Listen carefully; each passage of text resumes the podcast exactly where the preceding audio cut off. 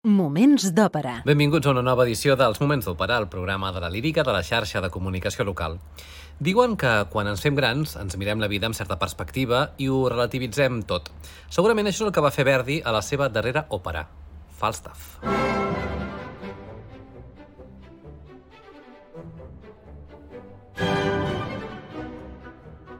Moments d'òpera amb Albert Galzeran.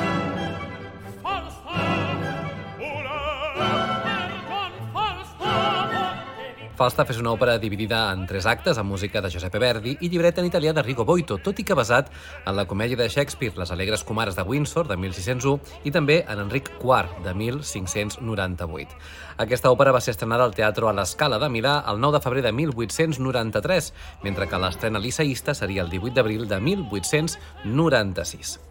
Pel que fa als personatges principals que intervenen en aquest títol, Sir John Falstaff és un cavaller javell, gras i sense cap altre recurs que la seva insolència. És un paper per baríton que exigeix una àmplia tessitura vocal i una bona preparació física.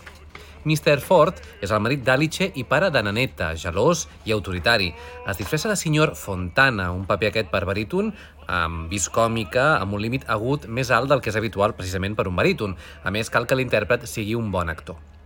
Mrs. Ford és la mare de Naneta. És un vistós paper per soprano lírica que cal que gaudeixi de bones agilitats i dots interpretatives. Naneta és la filla dels Ford, que alhora està enamorada de Fenton, un paper per soprano lírico lleugera. Mrs. Quickly és la veïna dels Ford una, i una altra gran comara. És un paper aquest graciós per mezzo-soprano o contralt que exigeix una poderosa zona greu. Fenton és un noi jove enamorat de Naneta, amb qui s'acabarà casant, paper per tenor líric lleuger. I Mrs. Page és una comara i veïna de Mrs. Ford, amb la qual Falstaff vol intimar un paper aquest menor per mezzo-soprano i vol intimar bàsicament per aconseguir els seus diners. Falstaff no fa res de manera gratuïta. Tot i la seva avançada edat, Verdi seguia amb interès als textos de Shakespeare. Tant és així que Rigo Boito va aconseguir entusiasmar-lo en un altre projecte i més tractant-se d'una òpera còmica, tot i que Falstaff no es considera pròpiament una òpera bufa o còmica tradicional. Verdi va cloure una carrera amb aquesta òpera de 54 anys de durada, des de l'Oberto de 1839 fins a aquest Falstaff, estrenat l'any en què havia d'arribar al seu 80è aniversari. El més sorprenent d'aquest procés únic és que Verdi no va tornar a les velles estructures de l'òpera còmica, sinó que aquesta és una obra de teatre musicada, totalment diferent al que s'havia escrit fins a la data i que tampoc tindria, lògicament, continuïtat en el futur. És important que quan escolteu Falstaff tingueu present que aquesta no és una òpera com les 27 anteriors de Verdi, sinó que estem davant d'una nova manera d'entendre aquest espectacle en la seva autèntica forma de teatre musical. És a dir, que a diferència del que passava a Rigoletto o a La Forza del Destino, o al mateix i aleshores recent Otelo, aquí l'essencial és captar la relació entre la música i allò que estan dient els diferents personatges a escena. Així doncs, Falstaff no és una òpera en el sentit tradicional que el mateix Verdi havia difós fins aleshores, sinó alguna cosa diferent, almenys en els dos primers actes. El darrer Verdi, per raons dramàtiques, torna en certa manera a l'òpera cantada, en especial a les àrees de Naneta i Fenton, i tanca el seu últim treball de manera espectacular, fins i tot utilitzant formes musicals complexes com el contrapunt. Però no ho allarguem més i anem a conèixer ja l'argument i els moments musicals més rellevants de l'òpera Falstaff. Sei polli, Sei scellini, trenta giarre di Jerez, A l'inici de Falstaff hem de situar-nos a l'interior de l'hosteria de la Giarritiera, l'hostal, per entendre'ns. Veiem el vell Falstaff còmodament instal·lat. El doctor Caius, un personatge ridícul i còmic, li retreu que la nit passada ell mateix i els seus criats Bardolfo i Pistola li van fer veure massa i li van robar tots els diners. El vell cavaller reacciona amb cinisme, demana a l'hostaler més xerès i quan Caius se'n va, recrimina als criats el poc art de les seves malifetes. L'hostaler porta a Falstaff les factures que deu i el cavaller es desespera en veure que la seva bossa està buida, no té ni un cèntim. Com a solució de la seva mala economia, se li acut seduir a una vella burgesa de Windsor, Alice Ford, casada amb un home ric i generós, i també una altra burgesa, Meg Page, que suposadament també està encantada amb ell. Quan ordena als criats que portin dues cartes que ha escrit, inflamades d'amor, cada carta, evidentment, adreçada a una dama diferent, aquests refusen fer de missatgers arguint que això lesionaria el seu honor. Falstaff i envia el seu petit patge Robin i s'adreça als criats amb una esplèndida diàtriba contra l'ús del concepte honor i acte seguit els acomiada.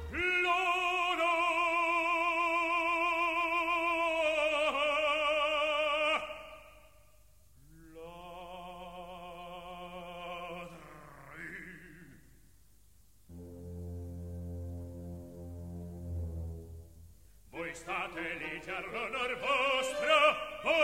voi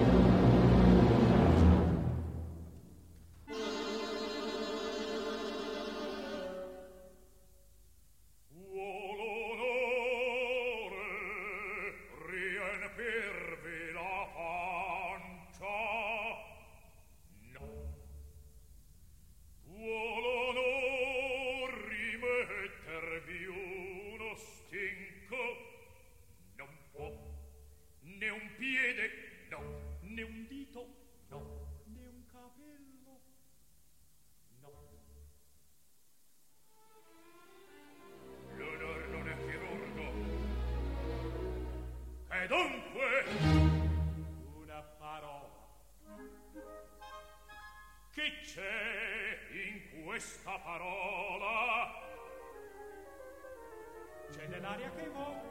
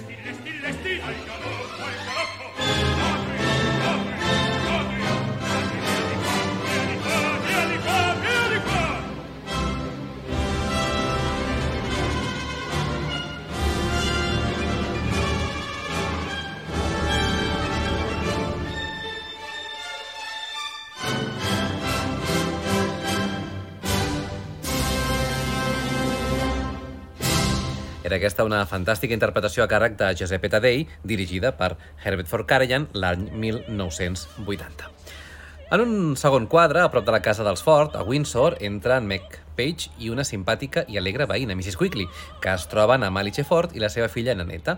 Les dues burgeses, molt amigues, s'ensenyen les ridícules cartes amoroses que són idèntiques i que acaben de rebre les dues, també, de John Falstaff. Divertides i irritades alhora, decideixen, amb l'ajuda de Naneta i Quickly, preparar una venjança i posar en ridícul el vell cavaller.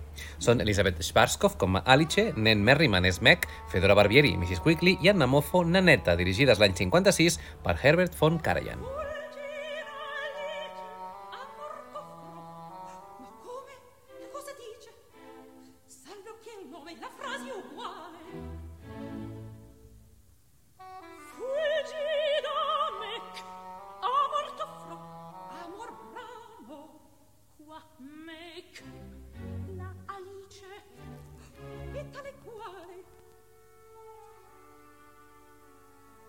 comandar per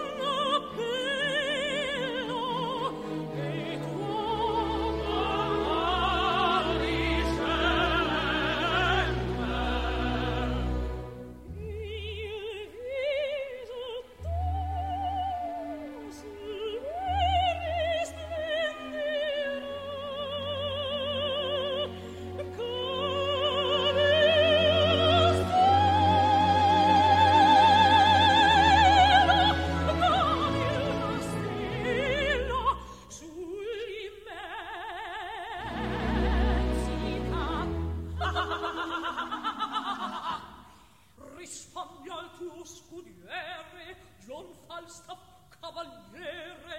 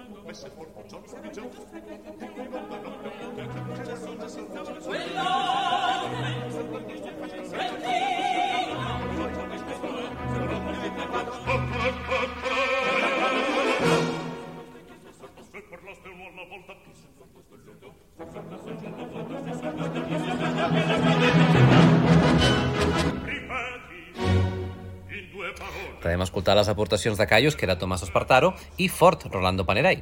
D'altra banda, es troben Mr. Ford, el doctor Caius, pretendent de la seva filla Naneta, Fenton, que estima Naneta i és correspost per Dolfo i Pistola.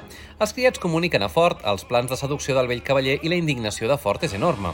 Els cinc homes decideixen també preparar, doncs, una estratègia per venjar-se del vell sapastre. Després d'una deliciosa escena d'amor entre Fenton i Naneta, les tres dones decideixen que Mrs. Quickly porti un missatge de part de Liche Ford al vell Falstaff proposant-li una cita galant per fer-lo caure en una trampa i llançar-lo a l'aigua del riu. Ford, amb el suport dels antics criats de Falstaff, decideix amagar la seva personalitat i anar a visitar el cavaller per poder preparar-li una bona emboscada. Les dones tanquen l'acte entre grans rialles. I això és el que escoltarem tot seguit, al final del primer acte, amb la intervenció de fins a nou personatges. Usarem la gravació de l'any 2001, dirigida per Claudio Abado, on hi destaquen les veus de Daniel Chatoda com a Fenton i Dorothea Rochman com a Naneta. Sona així. Nannetta, vien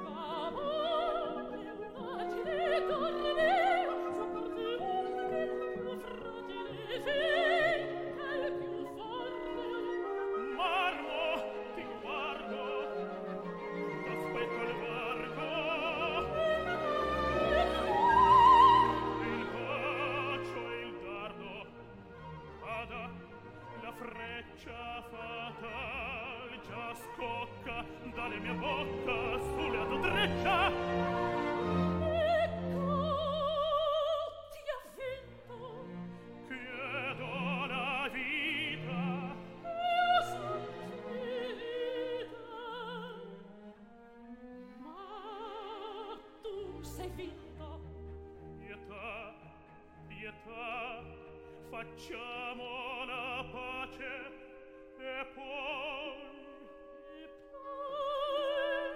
se voi ricominciamo. Belle quel gioco che dura poco. Basta. Amor mio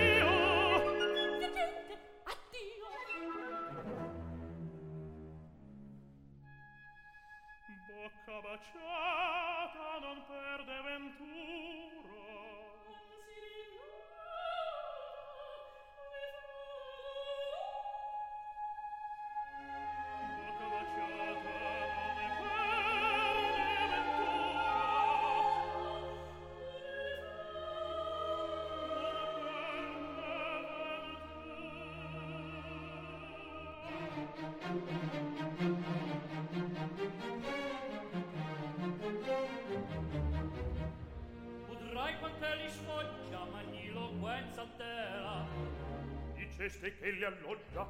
Dove? alla giarrettiera a lui annuncerete ma con un falso nome. Cosa vedrete?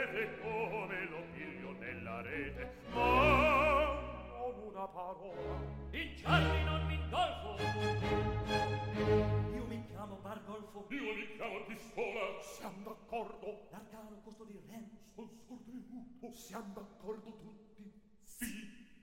Calamano.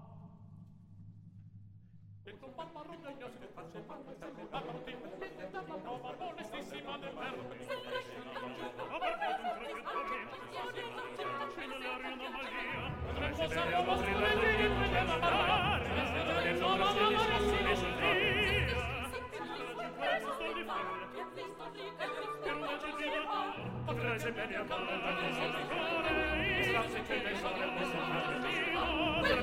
Thank you.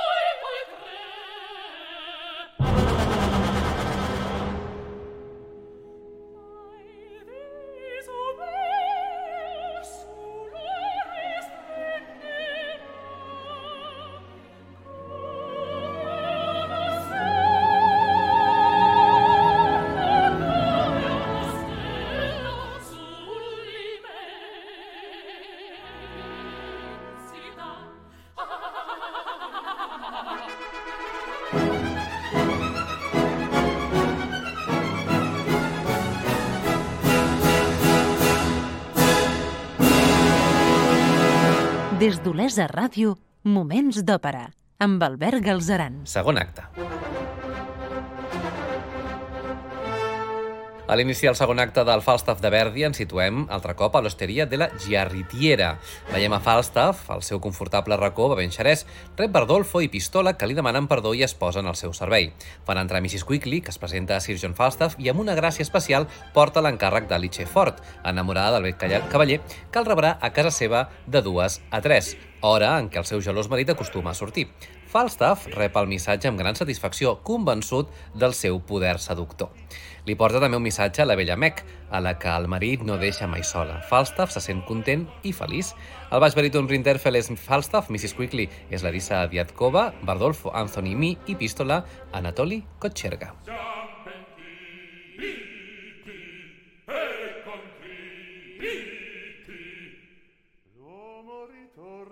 Vizio, la gatta all'ardo. E torniamo al tuo servizio.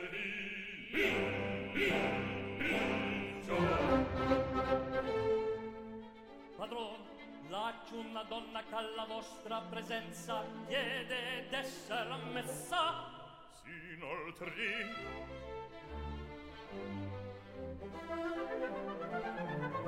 Thank.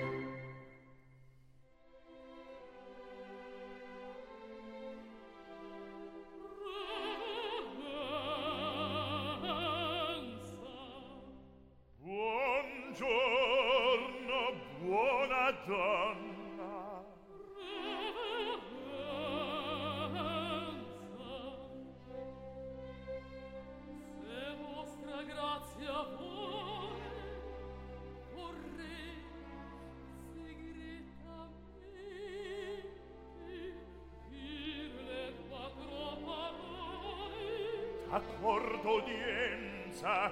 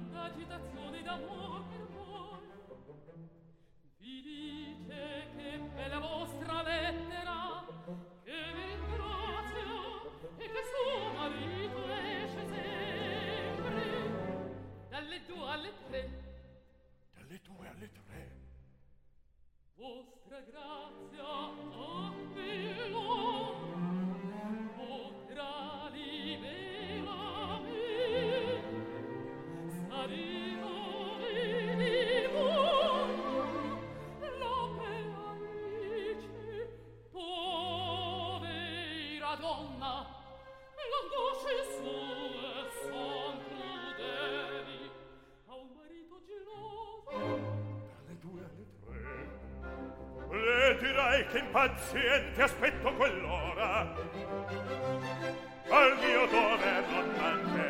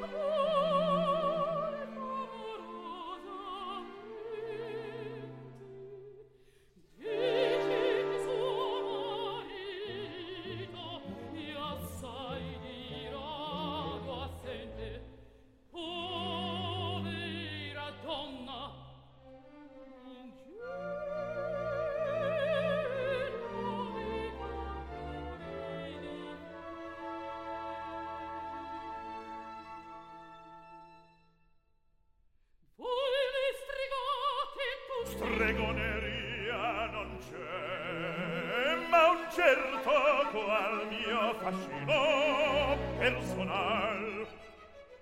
Dimmi l'altra sa di quest'altra.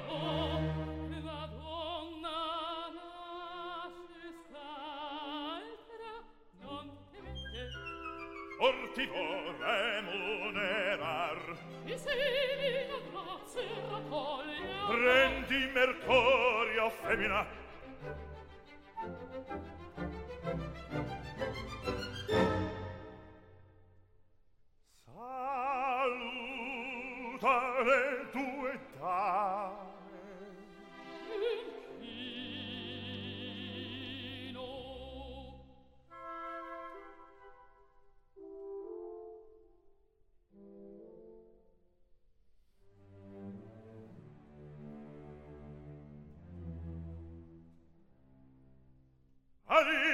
Mea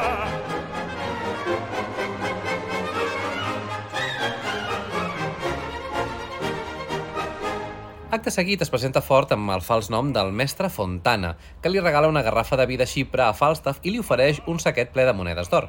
La, la raó d'aquest obsequi és que està follament enamorat d'una dama de Windsor anomenada Alice Ford, que el rebutja i està convençut que si, si John Falstaff aconsegueix obtenir els favors de la dama, el camí estarà obert per a ell. Falstaff ho accepta i, empès per l'entusiasme davant d'aquell regal, li diu que ho doni per fet, que té una cita amb aquesta mateixa senyora a les du de dues a tres. Se'n va, doncs, aleshores a posar-se elegant i fort, indignat, canta una ària plena de violència contra les dones. Falstaff és Giuseppe Taddei i Fort Rolando Panerai.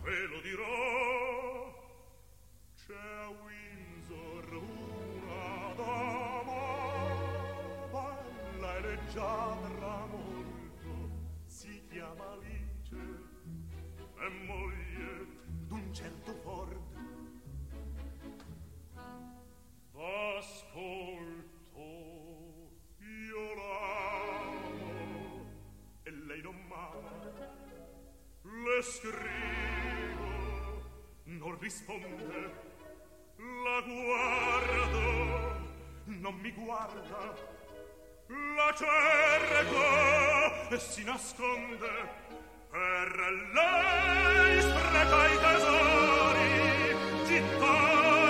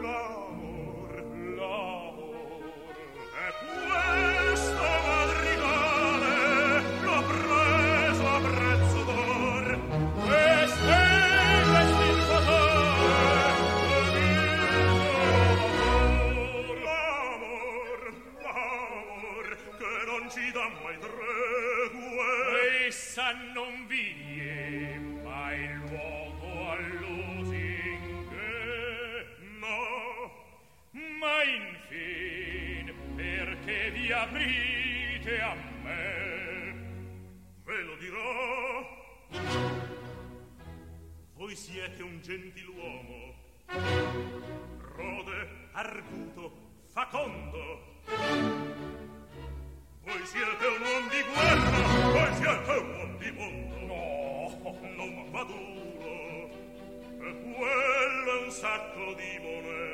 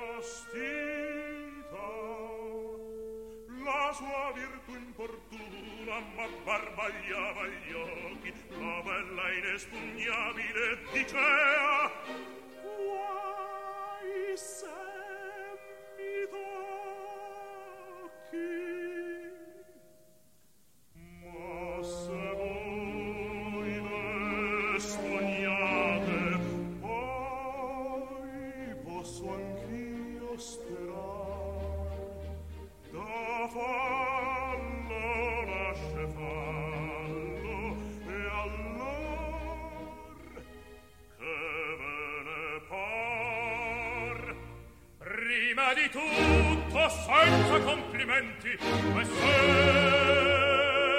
accetto il sacco. Poi, fede di cavaliere, qua la mano, farò le vostre brave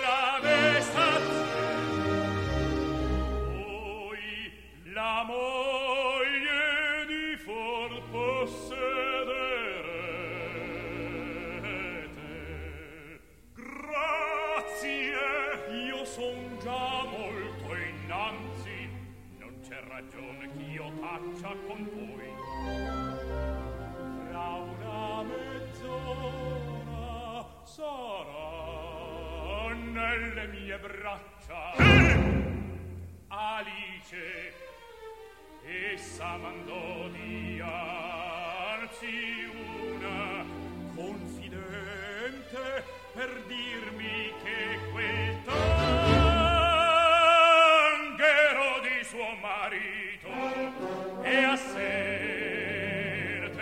Al segon quadre de l'acte segon, en una cambra de la casa dels Ford, Mrs. Quickly informa Alice i Meg que Falstaff ha caigut al parany i les dones ho preparen tot per la burla.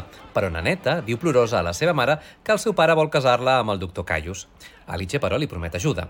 Mrs. Quickly avisa de l'arribada de Falstaff i totes s'amaguen menys Alice, que comença a tocar el llaüt d'una manera seductora. Falstaff entra i mostra una gran passió amorosa, però aviat Mrs. Quickly i Meg anuncien amb grans escarafalls l'arribada de Ford amb un grup nombrós d'homes que busquen l'intrus, disposats a venjar-se. L'acció es precipita. Falstaff s'amaga darrere un paravent, entra violentament al marit, que dona ordre de registrar-ho tot, i Meg convenç Falstaff, aterrit, que es fiqui dins el cova de la roba bruta. Naneta i Fenton s'amaguen també darrere del paravent. Ford s'adona que darrere el paravent hi ha algú. El fa encerclar, segur que hi trobarà infragant i Alice i Falstaff, però la seva decepció i enrabiada són grans quan hi apareixen Fenton i Naneta. mentre Alice ordena als criats que llencin el cova pesant de la roba bruta en un toll del Tàmesi al costat del safareig que hi ha sota la finestra. Després de la gran trompada, les dones expliquen la burla als homes i tots riuen i s'alegren del ridícul que ha fet el pobre Falstaff. Paronciglia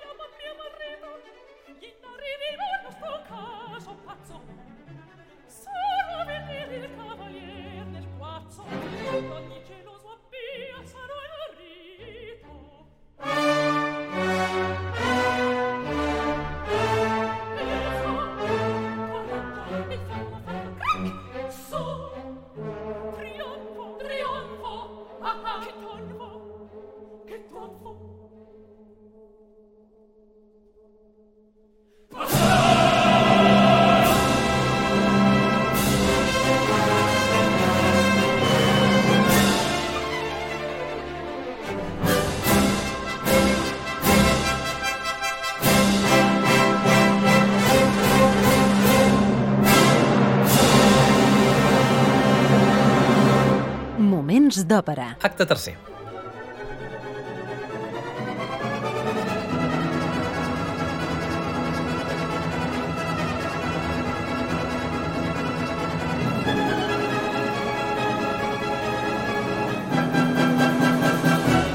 El tercer acte del Bardià Falstaff es desenvolupa fora de l'hosteria de la Giarritiera, on Falstaff s'està recuperant de l'ensurt i la mullena de, dins del Tàmesi i medita sobre la mala jugada que li han fet i sobre la maldat del món en general, però reacciona sobretot a partir de la gerra de vi calent que li porta l'hostaler. Mrs. Quickly torna en qualitat de missatgera com si no hagués passat res. El vell cavaller li fa una sèrie de retrets plens de violència, però Quickly és hàbil, carrega les culpes als criats i li diu que Alice està desolada i, a més, li dona una carta de part seva. Falstaff dona mostres de tornar a estar tocat per les paraules d'Alice mentre la seva gent observen amagats i riuen de la seva credulitat. Alice el convoca a la mitjanit al Parc Reial de Windsor sota un roure llegendari, vestit de caçador negre, amb llargues banyes, lloc on les bruixes celebren els seus sàbats i acudeixen les fades i altres esperits del bosc. Alice explica que ha preparat una nova trama per castigar Falstaff, una mascarada en què tothom anirà disfressat i a la fi el vell lasciu serà forçat a confessar les seves culpes, bastonejat per tots. Quickly s'adona que, aprofitant la situació, Ford es posa d'acord amb el doctor Caius perquè a la fi de la festa doni el seu braç a Naneta, disfressada de reina de les fades, i ell mateix beneirà la parella com a marit i muller. Al segon quadre, al Parc Reial de Windsor, de nit, ens trobem Fenton i Naneta. Alice els interromp i fa vestir el noi amb un hàbit de monjo de la trapa per intervenir i capgirar els plans del seu marit de casar la filla amb Caius. Arriba Quickly, que ha fet eh, vestir de núvia Bardolfo amb la mateixa finalitat. Quan sonen les campanes de mitjanit apareix Falstaff disfressat, atemorit i ridícul. En veure la seva estimada Alice, intenta abraçar-la i li dirigeix paraules d'amor, però arriba a Meg, que anuncia l'inici del sàbat i torna així a trastornar els seus plans. Ara, ara apareix Naneta, vestida de reina de les fades, i invoca les nimfes, elfs, sílfides i altres éssers fantàstics, i Falstaff creu que qui miri les fades morirà i s'ajau a terra. Naneta i les fades es burlen del vell aterrit i aviat entren els altres personatges disfressats, és a dir, Alice, Meg, Quickly, Bardolfo, Pistola, Caius, Fenton i Fort. Tots es disposen a castigar el vell cavaller. L'insulten, se'n burlen i comencen una mena d'exorcisme amb grollers insults acompanyats de cops i bastonades, pessics, revolcades i fins i tot punxades. Una escena realment força cruel. De sobte, Falstaff reconeix Bardolfo i comprèn que tot és un engany. Recupera part del seu coratge i passa a l'atac contra el seu criat amb un enfilall d'insults recargolats. Davant la seva valentia, tots aplaudeixen i Falstaff demana una mica de treva perquè està fatigat. Les dones posen el vel blanc de núvia a Bardolfo, Falstaff s'adona que el senyor Fontana no era un altre que el marit d'Alice i que són les comares de Windsor, Quickly inclosa, les autores de la mala jugada. Falstaff, però, sosté que sense la seva manera de ser, la gent ordinària no trobaria cap gràcia a la vida. Ford decideix acabar, doncs, amb la boda de la seva filla, la reina de les fades, i fa acostar Caius i Bardolfo disfressats. Alice demana al marit que la benedicció nupcial sigui doble perquè hi ha una altra parella, i Ford accepta. Així beneja amb gran satisfacció els núbits. Quan aquests es treuen les màscares, descobreix amb irritació Bardolfo de parella amb Caius i Naneta amb Fenton, però Ford es commou davant la felicitat de la seva filla, que li demana perdó, i accepta de bon grat la situació i proposa un gran sopar per tothom, incloent-hi el vell cavaller Falstaff. L'apoteosi final ve marcada per la prodigiosa fuga bufa, iniciada per Falstaff amb tot el cor. Tutto nel mondo è burla, considerada el brillant testament del gran ancià i compositor Giuseppe Verdi, la gran riallada final del geni verdià.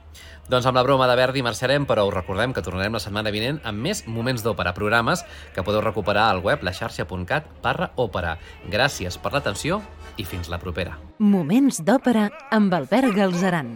Riconosco partorno Naso vermiglio, naso bargiglio, punto d'allesina, vampa di resina, salamandra, minisfado, svecchia la barda, steganizzatore, spiglio di ferro, riga secca, vampiro, basilico, manico, la torro.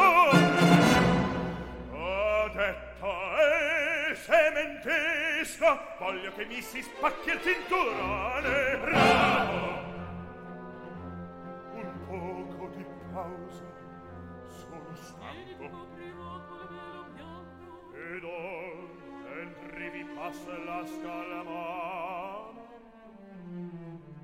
se già dite il cornuto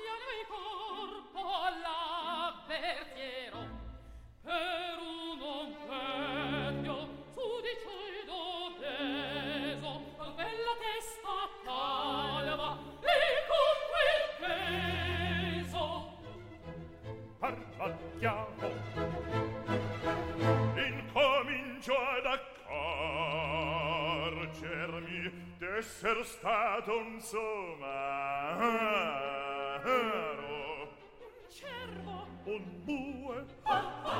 Un mostro raro. Un mostro raro un cervo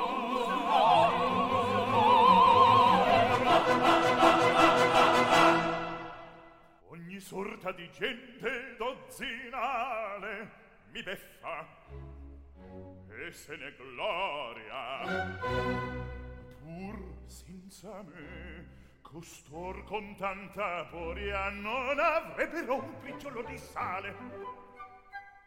Son io son io son io che vi fa scaltri. L'arguziano e all'arduzia negli altri. Ma bravo! Egli te se non ridesti ti sol passere. Ma basta, ed orvo che m'ascoltiate, coronerem la mascherata bella quali sponsali della regina delle fate.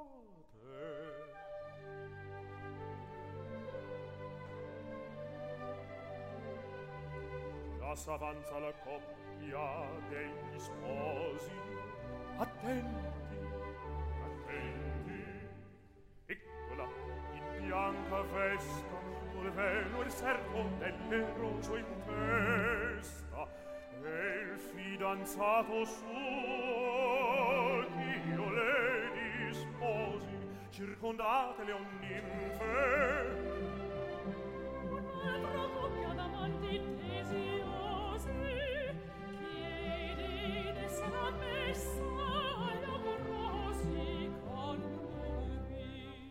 sia, farem la festa doppia. Avvicinate i lumi. Il ciel fa coppia. Giù le maschere veri, a poter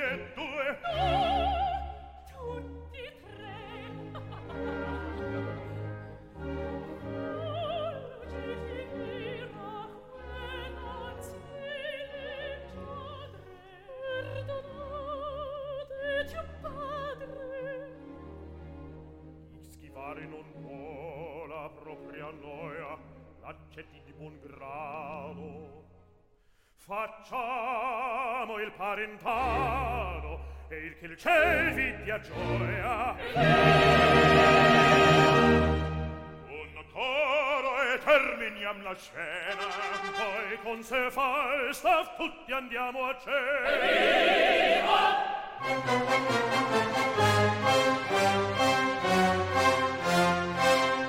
Tutto nel mondo è burlantuomo, È nato burlone, burlone, burlone. Tutto nel mondo è burlone. Come è nato burlone? È nato burlone, burlone, burlone. Tutto nel mondo è burlone. Come è nato burlone, burlone, burlone. Come è nato burlone?